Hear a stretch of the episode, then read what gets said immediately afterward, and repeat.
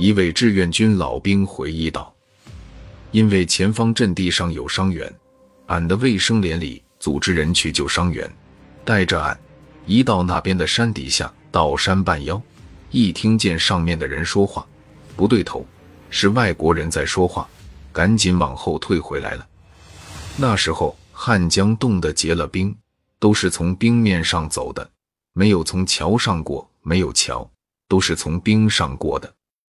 阵地不断的丢失，防线缓缓后退，但两个军的士兵始终死战不退，像钢钉一样钉在汉江南岸。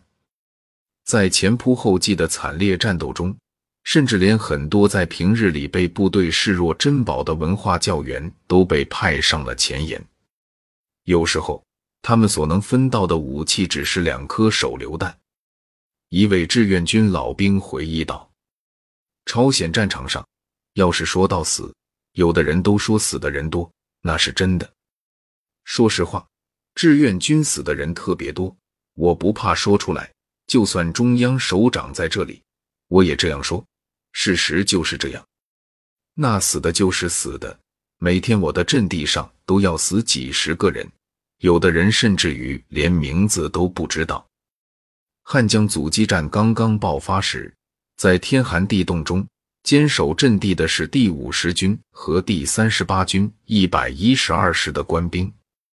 在每一个点上都要进行反复争夺的过程中，由于部队伤亡过大，志愿军司令部于二月四日决定将西部的十四公里防线划归人民军第一军团防守，另以三十八军主力进抵汉江南岸，巩固防御。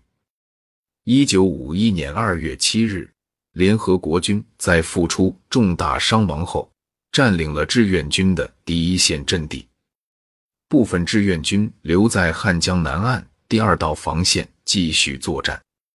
五十军主力和仅仅投入三天战斗便伤亡惨重的朝鲜人民军第一军团主力，已经不得不撤回汉江北岸了。一位志愿军老兵回忆道：“我们的伤员不能移动，担架上不来，这边要撤退，咋办？我一个人，我就是背。”我只能背一个人，俩我也背不了。你不能说这一个革命同志，我不能把你救走，我再拿枪把你打死，那不可能。都是叫他自己想办法，都是他自己自杀，就是这样。一位在志愿军转移后踏上阵地的美国军官后来形容说：“旷野里铺满了肉酱，就在敌人的连天炮火之下，我军进行了顽强的抵抗。”期间还发生了无数次我军战士拉响手榴弹与敌人同归于尽的悲壮场面。